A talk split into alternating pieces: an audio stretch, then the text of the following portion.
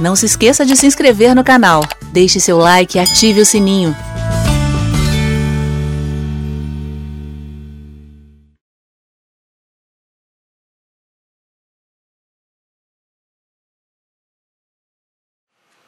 O que seria a vontade soberana de Deus diante disso tudo?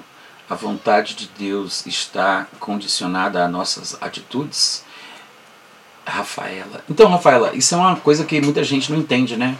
O pessoal pensa que Deus ele manipula as escolhas dos homens ou as consequências que os homens experimentam pelas decisões que tomam. Como se Deus fosse aquele que tivesse apertando os botões do desenrolar da história humana. Embora Deus ele não seja surpreendido por nada e pela sua perspectiva, porque Deus ele consegue ver o fim desde o começo, não há nada que surpreenda Deus porque ele sabe de tudo. Para ele não existe a sucessão de momentos e não existe o que nós chamamos de passado, presente e futuro, Deus ele não faz inserções na história humana é, é, de forma arbitrária. Sim, ele se manifesta vez por outra e ele conduz as coisas de uma forma que nada fuja do seu plano geral em relação à história do homem. De fato, ele até revela antecipadamente coisas que acontecerão no futuro na sua palavra. Tem muita gente que pensa que algumas declarações proféticas na Bíblia são determinações divinas, decretos divinos mas eles não conseguem perceber que, pelo teor das palavras registradas, às vezes o texto profético está apenas fazendo um furo de reportagem, não é um decreto, uma determinação, mas é uma revelação. É Deus é, trazendo ali um furo de, de reportagem profético, né, revelando algo sobre o futuro, porque Deus já viu o que aconteceu. O problema é que, talvez por causa de folclore, é, folclore evangélico, e talvez também, quem sabe, pela influência dos pensamentos supremacistas do calvinismo, né, essa caricatura da soberania de Deus, as pessoas hoje não conseguem imaginar o que a Bíblia tem a dizer sobre o caráter de Deus, a pessoa de Deus e a verdadeira soberania bíblica, a verdadeira soberania de Deus que a palavra de Deus ensina. Então, as pessoas, talvez pela influência do folclore evangélico, talvez por causa de resquícios de sentimentos calvinistas, é que as pessoas têm essa ideia caricata da soberania de Deus, como se Deus estivesse apertando os botões, controlando tudo, né, estabelecendo o que vai acontecer ou não, quem vai ser salvo, quem não vai, como se tudo que acontecesse acontecesse porque Deus realmente quis e por aí vai, né? Eu sei que existe um esforço filosófico para tentar justificar Deus, para tentar defender Deus, porque que ele é, deixa certas coisas acontecerem. Porque as pessoas pensam que Deus permitir é sinônimo de Deus ter propósito, ou seja, ele pode não ter querido de forma objetiva, mas é uma espécie de aspas, vontade permissiva, né? São termos que os teólogos, os pregadores e pastores procuram inventar para justificar as permissões de Deus ou o controle de Deus, como se Deus precisasse, ser defendido ou como se o que acontecesse fosse culpa de Deus. O problema é que as pessoas não percebem que quando a Bíblia diz que Deus fez o homem a duplicata em espécie da sua própria categoria, nas nossas versões, né, quando Deus fez o homem à sua imagem e semelhança, isso significa que Deus se autolimitou, porque ele quis. Já que ele é que é o soberano e não o teólogo que dita para Deus qual é o conceito de soberania aceitável, mas já que ele é o soberano, ele é quem decide até onde ele pode querer ir. Então, quando ele faz o homem o duplicado em espécie da sua categoria, dando ao homem a capacidade de até resistir e desobedecer a Deus, obviamente que se Deus quis que as coisas fossem assim, pela sua soberania, ele estabeleceu o andamento da vida humana na Terra. O problema é que as pessoas têm dificuldade para entender isso. Ou seja, nós seres humanos fomos criados para cooperar com Deus. Você vê, mesmo antes da queda, mesmo antes do pecado, o homem é colocado no jardim para cuidar e guardar. O homem é responsabilizado a dar nome aos animais. A Bíblia diz que Deus trouxe todos os animais ao homem para ver como o homem os chamaria. Deus fez os animais passarem na frente do homem para ver, para ver como o homem chamaria. A Bíblia fala que, por exemplo, em determinado momento, ainda antes do pecado, não tinha árvores que tivessem brotado porque Deus não tinha mandado chuva e ainda não havia homem para cultivar o solo. Todas essas declarações são declarações do livro de Gênesis que falam sobre as responsabilidades que foram conferidas ao homem antes do pecado, pelo fato do homem ter sido feito uma duplicata em espécie da própria categoria divina. E claro que isso se perpetua de geração a geração, independentemente da queda do homem. O homem perdeu a comunhão com Deus, mas não perdeu as características divinas que lhe foram dadas quando ele foi criado à sua imagem e semelhança. Todo novo ser humano que nasce, embora esteja fadado a pecar e morrer espiritualmente, o seu espírito, a essência do seu ser, o seu verdadeiro eu, não vem de espíritos caídos, de pais que lhe geraram.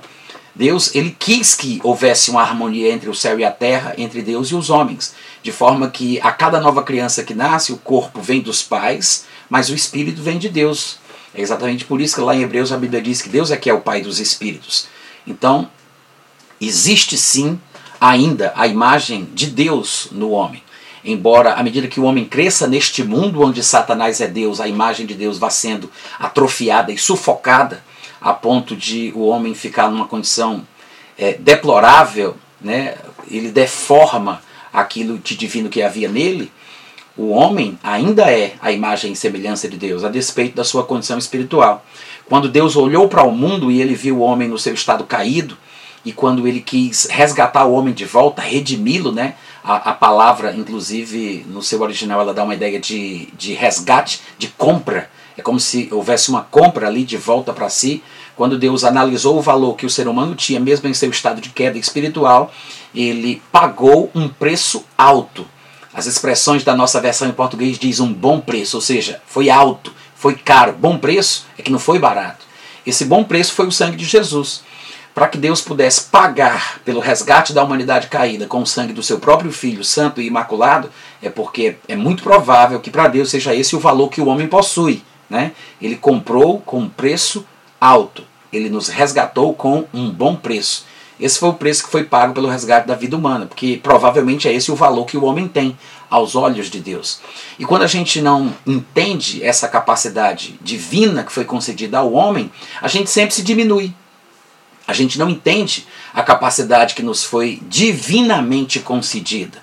O fato de eu poder, por exemplo, é, crer, ter fé para mudar as coisas da minha vida, eu não posso ter fé para mudar a vida de outra pessoa, né, gente? Eu não posso, pela minha fé, mudar a condição de um país. Eu não posso simplesmente expulsar os demônios da minha nação, mandando todos eles para o resto da América Latina porque eu posso ter autoridade sobre os demônios, mas eu não tenho autoridade sobre a vida das outras pessoas. Até se eu expulsar um demônio de uma pessoa que o possui, esse demônio sai, mas depois ele volta. E se a pessoa aceitá-lo, ele fica ali. Porque eu não tenho autoridade sobre a vida das pessoas. Eu não posso crer pelos outros. Eu não posso determinar pela minha fé o que vai acontecer na vida de ninguém.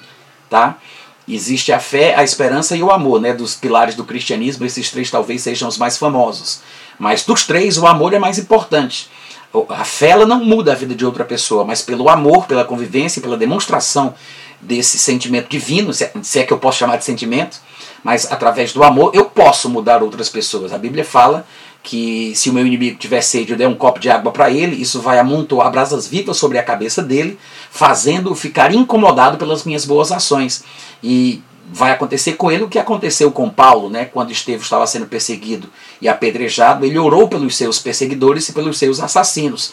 E Jesus, depois, sabendo que Paulo estava incomodado com este testemunho positivo dos cristãos, Jesus pergunta para ele: dura coisa para ti Aliás, ele afirma, né? Dura coisa para ti, Paulo, é recalcitrares contra os aguilhões. Ou seja, aquilo era um incômodo, era uma coisa que o chamava muita atenção, o incomodava e estava sendo difícil ele resistir ao bom testemunho do amor cristão dos crentes que estavam sendo apedrejados e assassinados. E assim, e mesmo assim, eles oravam pelos seus algozes. É, então, a natureza de Deus, ela foi concedida ao homem e nós temos essa capacidade de criar realidades em nossa vida coisas boas ou coisas ruins. E eu tenho essa capacidade de escolha. Embora alguns irmãos equivocadamente tentem dizer que o homem não tem livre-arbítrio, porque é, pateticamente eles procuram na Bíblia essa expressão, por incrível que pareça, isso é verdade. Tem gente que acha que é um, um grande argumento dizer que não está escrito na Bíblia que o homem tem livre-arbítrio, porque ele não encontra essas palavrinhas lá. Né? Na verdade, a Bíblia ela não diz as palavras que nós gostaríamos de encontrar, mas ela revela as verdades e os princípios que nós precisamos saber. E o livre-arbítrio ele se encontra de Gênesis a Apocalipse. De fato, no último capítulo da Bíblia, no último capítulo de Apocalipse está escrito: O Espírito e a noiva dizem: Vem. Aquele que ouve, diga: Vem. E quem quiser, venha e receba de graça da água da vida. No último capítulo da Bíblia, do começo ao fim, a capacidade humana de tomar decisões, de fazer escolhas, de querer coisas é respeitada e salientada. Claro que somente uma pessoa cega, somente uma pessoa cega, surda, muda ou muito imbecil é incapaz de ver isso, né?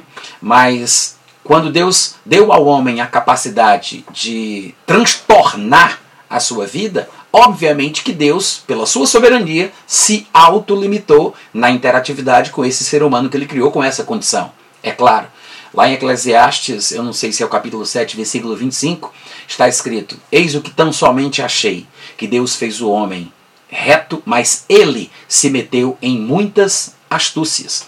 Então, essa questão é, é, dos conceitos bíblicos da soberania divina e da responsabilidade humana são muito mal compreendidas por boa parte das pessoas.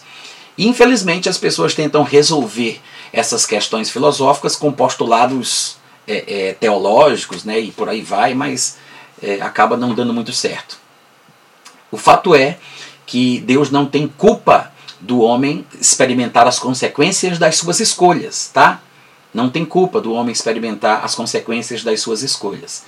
E, obviamente, o homem não somente pode fazer escolhas ruins e sofrer as consequências disso, como ele pode se arrepender e tentar tomar as rédeas da sua vida de volta. Tá? O homem percebeu que alguma coisa ruim é, aconteceu, ele pode se arrepender e reverter aquilo. Ou num caso como o nosso aqui no Brasil, né, que fomos roubados flagrantemente durante todo o processo eleitoral e de acordo com a nossa Constituição, pelo que está escrito, temos o direito de criticar as instituições, temos o direito de se manifestar, de reivindicar, de pedir respostas, inclusive em relação ao processo eleitoral, tá?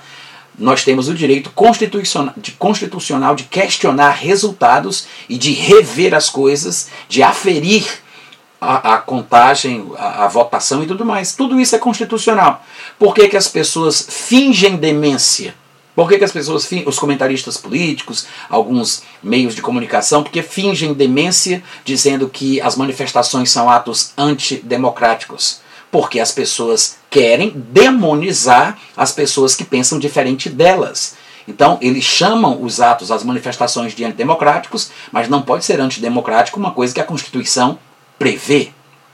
Não é verdade? O que é antidemocrático? É demonizar aquilo que é constitucional. Isso é antidemocrático. O problema é que as pessoas estão se fazendo, se fingindo de besta, fingindo demência, né? A questão é essa. Agora, qualquer pessoa que tem consciência dos seus direitos e que não faz aquilo que é errado, né? Porque é, o certo é o certo, o errado é o errado. Então, se a pessoa se manifesta, mas não quebra é, é, nada de ninguém, não vandaliza o que é do outro, se não obstrui o direito das pessoas de ir e vir, porque a gente não pode fazer isso, né, gente? Às vezes uma pessoa tem um bebezinho em casa que está doente, precisa correr para o hospital. Se você impede a pessoa de ir para o hospital, você pode ser o responsável pela morte daquela criança. Então é errado você impedir as pessoas de se locomoverem, tá? É bom sempre lembrar disso. Mas se você se manifesta em paz e em justiça, você não está fazendo nada de errado. Nada de errado.